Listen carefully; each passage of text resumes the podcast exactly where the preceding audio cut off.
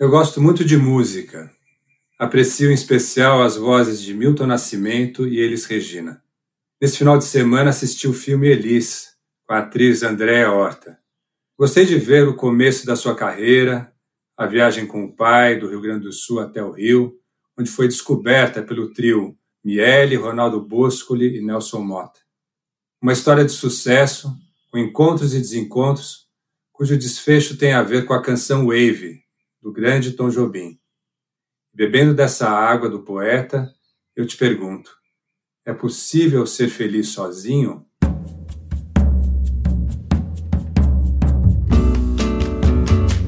Eu sou José Mário Brasiliense e esse é o Bem Comum, o podcast da Oficina Municipal que te dá ferramentas para construir um pensamento crítico sobre a vida em sociedade. Por aqui a gente aprende fazendo e faz aprendendo. A ideia aqui é que a gente desperte junto para a nossa cidadania e para o impacto que a nossa participação pode ter na nossa rua, no nosso bairro, na nossa cidade, no nosso estado, no nosso país e, por que não, no mundo. Depois de 18 anos na estrada, a Oficina Municipal resolveu abrir mais esse ambiente de diálogo que vai muito além da nossa sala de aula. Esse é o primeiro episódio do nosso podcast. Por aqui você vai sempre encontrar conversas e reflexões cheias de esperança, para que juntos a gente encontre o tão sonhado mundo melhor, orientado pelo bem comum. Comigo hoje, nesse episódio de estreia, está aqui a professora e querida amiga Lúcia Velar. Lúcia, seja bem-vinda. Oi, José Mário, um prazer falar com você de música e de política, acho que é um privilégio, né? Muito bom. Esse é o espírito mesmo, Lúcia. E eu queria que você contasse um pouco quem é a Lúcia Velar, para quem está nos ouvindo hoje. Ah, eu, eu sou uma professora né, da Universidade Estadual de Campinas, né, e também trabalhei na Universidade de Brasília. Sou mineira de nascimento, então tenho todo todas aquelas músicas né, do, de igreja, do clube da esquina, né, tudo isso dos congados, né, tudo isso me acompanha sempre. Tenho a política no sangue. O nosso podcast se chama Bem Comum exatamente nesse espírito, como você falava também antes da conversa, que é possível fazer política na paz Uhum. Eu te faço essa pergunta: é realmente possível, Lúcia, fazer política na paz? É, Para isso, é, inventaram uma coisa que se chama democracia, né? que é uhum. a, um, um, regime político que onde as oposições né, elas convivem, é, porque as necessidades de cada segmento de, que, e que cada liderança vem trazendo, ela representa necessidades e interesses de cada parte da população, né? Que, que para quê? Para que esse bem comum possa ser realizado, que é o, o, se nós levarmos a termo realmente o bem comum, é o princípio da dignidade da pessoa humana. Né? E, e isso, as nas democracias, significa você é, poder usufruir da cidadania plena, né? a uhum. cidadania no campo civil, dos seus direitos civis, a, os seus direitos políticos, né? É, aqui eu quero até acentuar porque os direitos políticos é, são aqueles, por exemplo, de votar e ser votado, de cada um ter a possibilidade de se representar, de representar a, a parcela da população de onde ele vem, que tem suas necessidades específicas, né? E, e e, no entanto, né, quando, e, e também é, temos os, a cidadania social, que é a possibilidade de você ter acesso aos equipamentos sociais básicos, né? como, por uhum. exemplo, o direito a, a uma educação de qualidade, a saúde coletiva. Né? São coisas que, por exemplo, quando nós olhamos para o nosso país, e é por isso que, que é, dizíamos né, anteriormente que temos muita coisa para fazer, porque nós estamos num país de muita desigualdade social e isso restringe o acesso de amplas camadas da população a esses equipamentos sociais básicos, né, que poderiam diminuir essa, essa igualdade.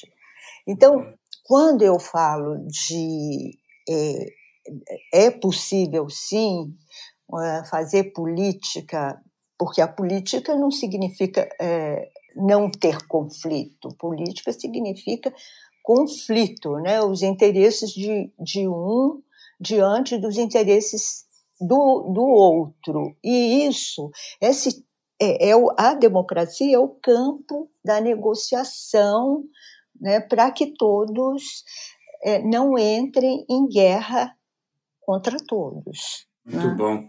Deixa eu fazer uma pergunta sobre a democracia, que tem muito a ver com o seu tema de pesquisa muito caro, que é o tema da participação das mulheres na política. Eu recentemente vi uma pesquisa sobre as eleições municipais e eh, notei que apenas 13% das candidatas, dos candidatos, serão mulheres, apenas 13% de candidatas mulheres esse ano.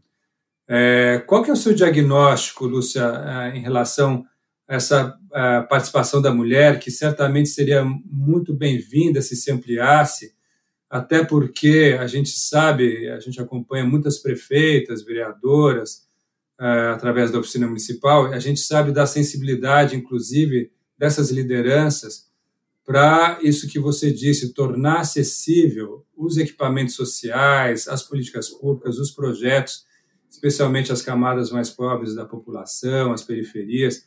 A participação da mulher na política faz muita diferença.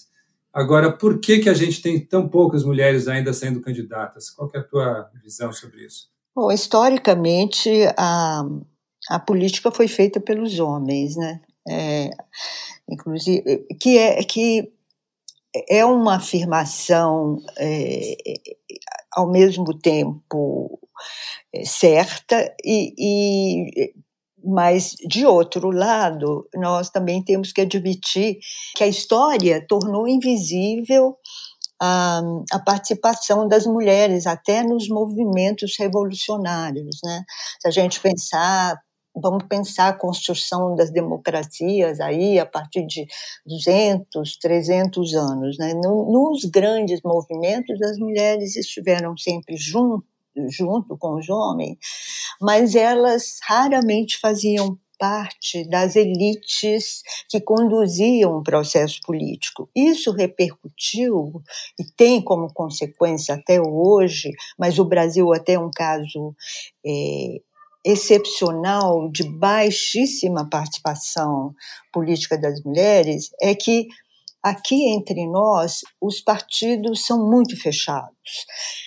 É, são fechados para segmentos novos, para a, a, representação da diversidade e as mulheres elas é, os homens também, né? Os homens que não fazem parte das oligarquias partidárias, eles também têm dificuldades, né, de ter acesso, de ser Sem beneficiado dúvida. com dinheiro para as campanhas políticas, né, de, uhum. de visibilidade, mas isso com as mulheres é quase uma, uma porta trancada. Não é nem semi-aberta, é trancada mesmo. É trancada. É, é. Para você é, ter uma aceitação dentro do partido político, você tem que mostrar que você tem um número que você carrega para o partido, um número de votos que é talvez até superior a de, de uma candidatura tradicional, masculina, etc. Isso raramente acontece, né? porque Sim. As mulheres elas vêm para a política é, ou pelas oligarquias familiares, e aí a gente tem até uma representação feminina que vem dessas famílias tradicionais até bastante importante, significativa, mas também nas últimas décadas, eu diria que mais nas últimas quatro décadas, as mulheres começaram a ter acesso à política por meio dos movimentos, os movimentos de mulheres. Quer dizer, elas têm uma base corporativa né, que, que dá votos, que procura votos, que pressionam os partidos internamente, e ela vai representar aqueles grupos de mulheres, etc. Elas abriram, conseguiram abrir na, nas últimas décadas, mas muito lentamente, muito uhum. lentamente. Mas é um movimento crescente, né? É um movimento crescente. Acho que até é um movimento que está aceitando um pouco mais essa diversidade que as mulheres estão trazendo porque uhum. você vê, os movimentos populares de mulheres, eles começaram ah, na década de 70. Né? Uma das primeiras uhum. pautas desses movimentos de mulheres era a construção de creches, creches para as, as mães poderem deixar os filhos enquanto precisavam trabalhar. Veja só, nós temos aí é, 50 anos, né?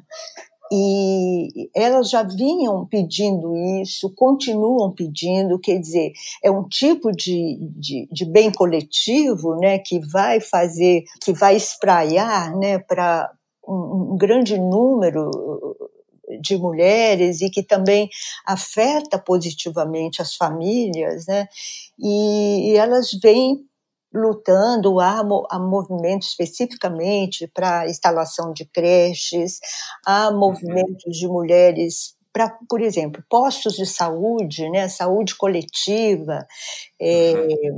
e, e, e, reprodução humana, que quando a gente fala em reprodução humana fica parecendo, olha, mas é para consultórios ginecológicos, sabe? Consultórios pediátricos, né?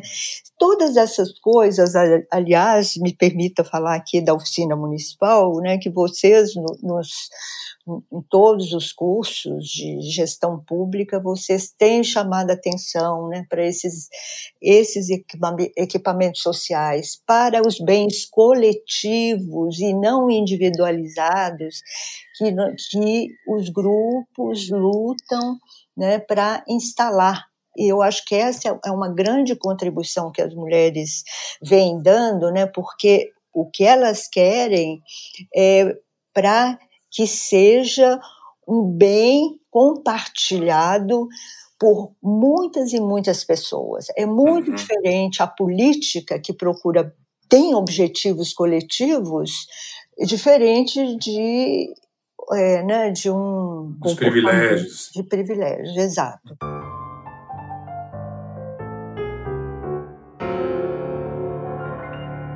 Eu sei do teu envolvimento com a política desde de casa, os comícios que você acompanhava seu pai lá em Minas. O que que você, é, uma mensagem assim conclusiva já do nosso primeiro encontro aqui, o que que você sugeriria ou, ou que palavra de convite você teria para quem nos escuta hoje para ter uma participação maior, um envolvimento maior é, em relação à vida social e política? Para ir arrematando, por favor. Olha, o, em primeiro lugar, uma observação é que, o, como eu vim desde, eu vi a política desde criança, né, então eu cheguei a, a ver a, de perto né, uma política muito mais restrita, né, é, que realmente as elites é, conduziam não só os partidos, mas também os eleitores. Então, e hoje eu acho que isso mudou um pouco o panorama. Então, eu diria para as pessoas que nos ouvem que há inúmeros canais de participação política, inúmeros. É, não são apenas os partidos políticos, é, nós temos os canais das organizações comunitárias, religiosas, de bairros, associações específicas, né, é, não só os das mulheres que nós falamos, mas em defesa, por, esse, por exemplo, da criança e do adolescente, né, do, do, da agricultura familiar, do artesanato brasileiro, que é uma das coisas mais bonitas né, que, eu, que eu vi, né, mulheres de lugares muito pequenos, municípios muito pequenos, longe né, desse, dos nossos centros urbanos, e que